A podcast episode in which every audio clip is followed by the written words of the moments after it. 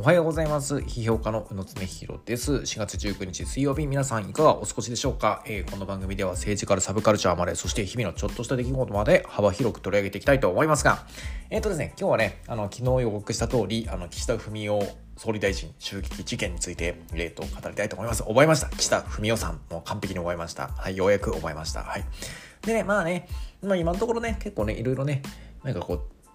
解明中ということで、まあ、即断できないので、今これから喋ることは全部もう仮説ですっていう感じで受け止めてほしいんですけれど、まあ、あの、まあ、もう法犯であることはもう明らかですよね。はい、でもいわゆるこう無敵の人と言われるようなタイプカテゴリーの人の模倣犯で、模倣犯である可能性がね、例の安倍晋三暗殺事件の、あの、模倣犯であるっていうことが、まあ、非常に高いと思っております。で、まあ、僕がでもね、この事件に来てね、まあ、頭痛いなと思っているのは、まあ、あのこの事件が、まあ、特にあの SNS でね、Twitter とか YouTube とかねあのあるいはこう Facebook 等でねもうあの多くの言論人が敵対陣営を攻撃する材料に使うことしか考えてないっていう問題なんですよ。であのいわゆる結構リベラルな人たちっていうのは、まあ、テロを誘発する社会的な背景を考えるべきだっていうふうに結構述べているわけですよね。あのそれはもちろん僕も全くその通りだと思いますよ。であの保守の方はもうやっぱりリベラルはでもこういった言い方はテロを容認してるからけしからんって言うんですよ。であのねあの僕の考えはやっぱりすごいシンプルなんですよ。もうあのあのまあ、前提としても、まあ、あの、あのこれ問答無用でテロはもう最悪ですよ。もうこれ問題外です。もう圧倒的にもうあの全否定です。もう完全に間違ってますね。どんな理由があっても、あの暴力手段に訴えるということは許されないので、それがまあ普通にあの法治国家の基礎というか、ま、現代におけるも社会の基礎中の基礎なんで、もうどんな理由があったとしても、もう暴力に訴えたらもうそれはもうアウトなんで、もうテロはもう、もう完全アウトです。で、まあ、あので僕の考えはシンプルであの、テロの出てきた背景をしっかりケアしようというリベラルの主張とね、あのまあ、保守とリベラルが一応同意してるってことになっている、えー、あのテロという手段は絶対に許してはいけないという主張というのはもう両立するんですよ。で、あの僕からしてみるとね、これね、この件に関して僕は保守側の方がリベラル批判をしてる側の方がちょっとフェアじゃない批判の仕方をしてると思っています。で、なぜかというと別に、あの、本当に一部の本当にどうしようもないねクソ左翼みたいなやつらはなんか山上よくやったみたいなこと言ってるやついたよ。でもでもそんなにやっぱりこう全然あの少数派で一部の本音頭がおかしい気違いみたいなやつらだけでほとんどの左派とかリベラルの人たちっていうのはもうテロはもう全然問題外だっていうのはもう同意してるはずなんだよ。でもそれをごくごく一部の本当に頭おかしいやつらのことをこう引っ張り出してきてまあ、リベラルは安倍晋三が殺されたことを喜んでるみたいな印象操作をしてるのは僕は本当にフェアじゃないと思うわけ。でそんなこと言ったら保守の側だってさ本当に頭おかしいさ天皇陛下万歳みたいなこといまだに言ってるようなパートがいるわけじゃん。もう本当に南京大虐殺でっち上げとかさあのそこまで言ってるね。いやなんか現実的に考えたら憲法9条とか見直した方がいいよみたいな本当の保守の方がそれ圧倒的に多いんだろうけど中には本当にさ頭のおかしいさなんか歴史修正主義者とかさガチの差別主義者っていっぱいいるわけじゃん。ネオナチみたいなさ日本版ネオナチみたいなやつがさでそいつらがさ頭おかしいからといってさ保守はもう全員差別主義者で歴史修正主義者で女性差別とか言われたら嫌でしょ？あいやっていうかそれは不当だと思うんですそれと全く同じようなことをねやっぱ保守の側は今回リベラルに対して仕掛けていて僕は非常にあのフェアじゃない批判判をしてるように結構思いました。まあ僕は左翼とか大嫌いだけど、あの、非常にあの今回保守の側がやっぱアンフェアな批判をしてると,、えー、と思っています。あのほとんどのリベラル派の人たちはテロを容認していないと思います。あのほぼ、ほぼ、ほとんどの人は。もう本当に。で、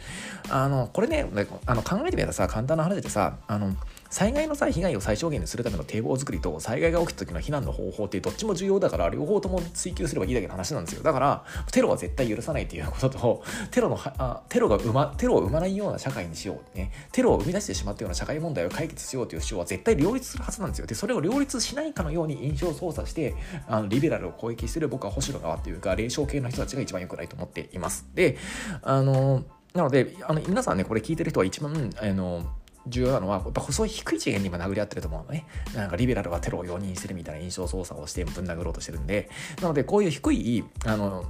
次元の議論をしてる言論人とかを全員ブロックすることが僕おすすめです。あの、このチャンスに点数を稼ごうとしている言論人を全員ブロックすることが僕は一番いいと思うし、あの、そういった人には1円も落とさないことが僕は重要だと思っています。で、あの、僕の考えではテロを抑制する方法ってもう1個だけですね。それはもう言論の信頼を回復することです。つまり、社会を変えようと思った時に、あの言葉の力で変えられないから、あの暴力で訴えるわけでで、どう考えても今の法システムで言うと、暴力で訴えるのって普通に考えたらコスパが悪いことなんですよ。で、でもテロに訴えたり、暴力に訴えることが、なんかこう選ばれるっていうのは、何か、あの言論で世の中を変わるっていうことが、もうほぼほぼ望めない状態だけなんですよね。だってあの昔と違って今言葉によって承認欲求を満たすことはすごい簡単なのであの多分承認欲求みたいなことだけを考えたらなんかツイッターで生きる方が早いんですよ。でににもかかわらず暴力で訴えられてるというのはやはりこう社会を実際に変える力が言葉にないと思ってるからなんですよね。なのでなんか言論で世界が変わると信じられないから人は暴力に訴えるわけです。で、まああのまあ社会を変えるイコール選挙って考え方僕は嫌いなんだけど、まあ分かりやすいから言うとさ、あのこの1票で世界が変わると信じられないから暴力で訴えるわけですよ。で、だからね、あの選挙以外のね、ボトムアップの、えっ、ー、と、いやあの意見形成のねあのボトムアップの意思決定の回路っていうのは僕は選挙以外には絶対必要だって話はずっとしてるんだけどまあそれ以上にねあの今ね言論で世界を変えようとすると特にこの国内政治に対してあ体制批判的なアクションを起こすとなんかこう弱い方を攻撃して、まあ、あれよりか後出しじゃんけんで負けた方を攻撃してだからリベラルはダメなんだよっていうことを言って点数を稼ごうとする人たちがあまりにも多すぎるのね。だからもう最初から強い方の側についてあと後出しじゃんけんで勝った側の方について負けた側に対してなんかこうとか弱い側に対してだからあいつらダメなんだよって言って自分の 自分をちょっと賢く強く見せるっていうことによってあの自分の株を上げてなんか同じようにね自分のことをねあの強くて頭がいいと思いたいタイプのコンプレックス層にお金を課金させるっていう、まあそういうビジネスっていうのはやっぱり言論界ですごくもう定着しちゃってるわけなんだよね。具体的な名前はさすがに出さないけどさ、みんな頭に浮かんでる人いるよ。あの、あいつですよ、あいつね。はい。あいつとかあいつとかあいつですよ。はい。で、これがね、残念ながらね、ビジネス的にはもう最適解の一つになっちゃってるんだよね。で、まあこういったなんかこれ、あの、いわゆるこう、あの、抵抗してる側の方をあの負けた側の方を笑い物にすることによって冷笑することによって自分たちを賢くするっていうのがもう言論界のビジネスとしてもう定着しちゃってるわけですよ。で僕なんて全然左翼じゃないしむしろもう左翼からすごい嫌われてるし僕も左翼の方嫌いだけどもう令和とか俺全否定なんでもう本当に共産党とかね。あのまあでもねあのまあ僕左翼じゃないですよ。でも左翼じゃうん